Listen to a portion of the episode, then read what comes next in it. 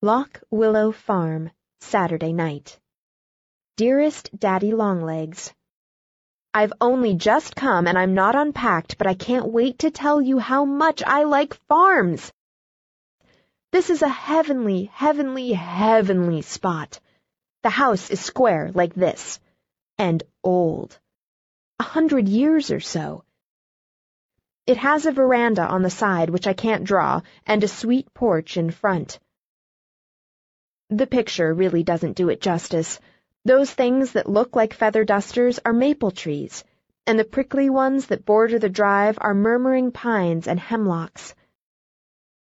It stands on the top of a hill and looks way off over miles of green meadows to another line of hills. That is the way Connecticut goes in a series of Marcelle waves, and Lock Willow Farm is just on the crest of one wave.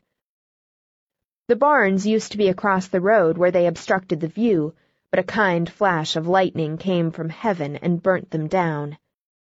The people are Mr. and Mrs. Semple and a hired girl and two hired men. The hired people eat in the kitchen, and the Semples and Judy in the dining room. We had ham and eggs and biscuits and honey and jelly cake and pie and pickles and cheese and tea for supper, and a great deal of conversation. I have never been so entertaining in my life. Everything I say appears to be funny. I suppose it is because I've never been in the country before, and my questions are backed by an all-inclusive ignorance. The room marked with a cross is not where the murder was committed but the one that I occupy. It's big and square and empty, with adorable old-fashioned furniture and windows that have to be propped up on sticks and green shades trimmed with gold that fall down if you touch them. And a big square mahogany table.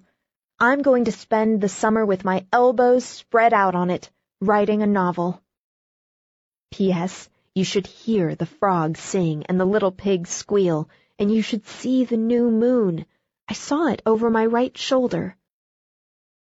Oh, Daddy, I'm so excited! I can't wait till daylight to explore. It's 8.30 now, and I am about to blow out my candle and try to go to sleep. We rise at 5.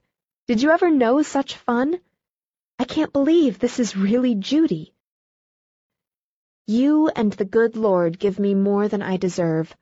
I must be a very, very, very good person to pay.